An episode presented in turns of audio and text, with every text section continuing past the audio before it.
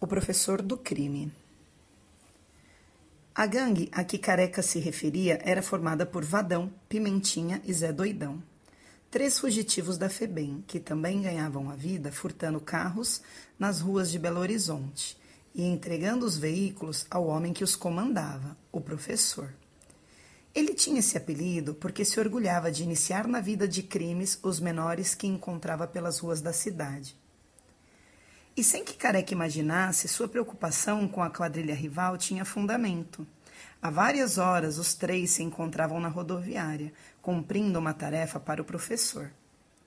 Vadão estava encostado no balcão da lanchonete, junto às plataformas de desembarque, e viu que Zé Doidão se aproximava com a cara de impaciência.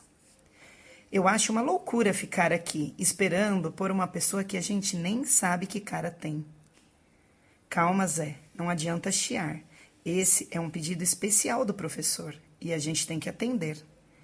Ele está pagando bem por isso. Não se esqueça, disse Vadão, de olho nos ônibus de várias localidades que chegavam a todo instante. Tá legal, Vadão, mas eu acho arriscado ficar aqui dando sopa. Daqui a pouco a polícia desconfia e a gente vai parar de novo na FEBEM. É só ficar ligado e não dar bandeira demais. Falando nisso, cadê o Pimentinha? Tá lá na entrada da rodoviária, de olho nos ônibus que chegam de São Paulo. Não é o que interessa pra gente? Falou Zé Doidão que. Apesar do frio, usava apenas uma camiseta, deixando à mostra seus músculos salientes. É isso aí, vamos circular um pouco para não chamar tanta atenção. Mas olho vivo, hein? O passageiro que nós queremos é um menino de 14 anos, alto, magro, de cabelos curtos e usa óculos. Quando ele chegar, a gente apanha ele e cai fora daqui ligeiro, falou Vadão, recordando a missão que o professor os incumbira, de cumprir. Mas afinal, quando esse cara vai chegar? Insistiu Zé Doidão, preocupado com dois policiais que circulavam entre as mesas locais. Aí é que está o X da questão, Zé. O professor não sabe direito o horário da chegada. Só sabe que é hoje.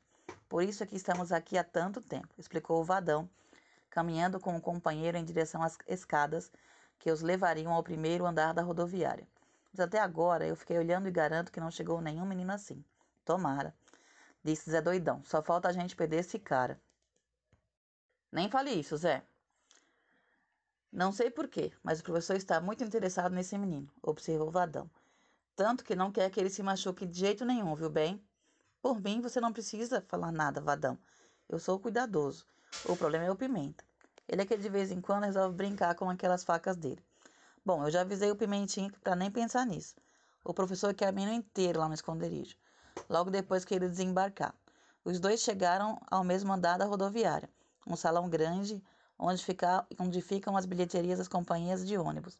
Lanchonetes diversas, lojas e cadeiras para quem espera no horário de embarque. Ali eles se separaram para não chamar a atenção de ninguém.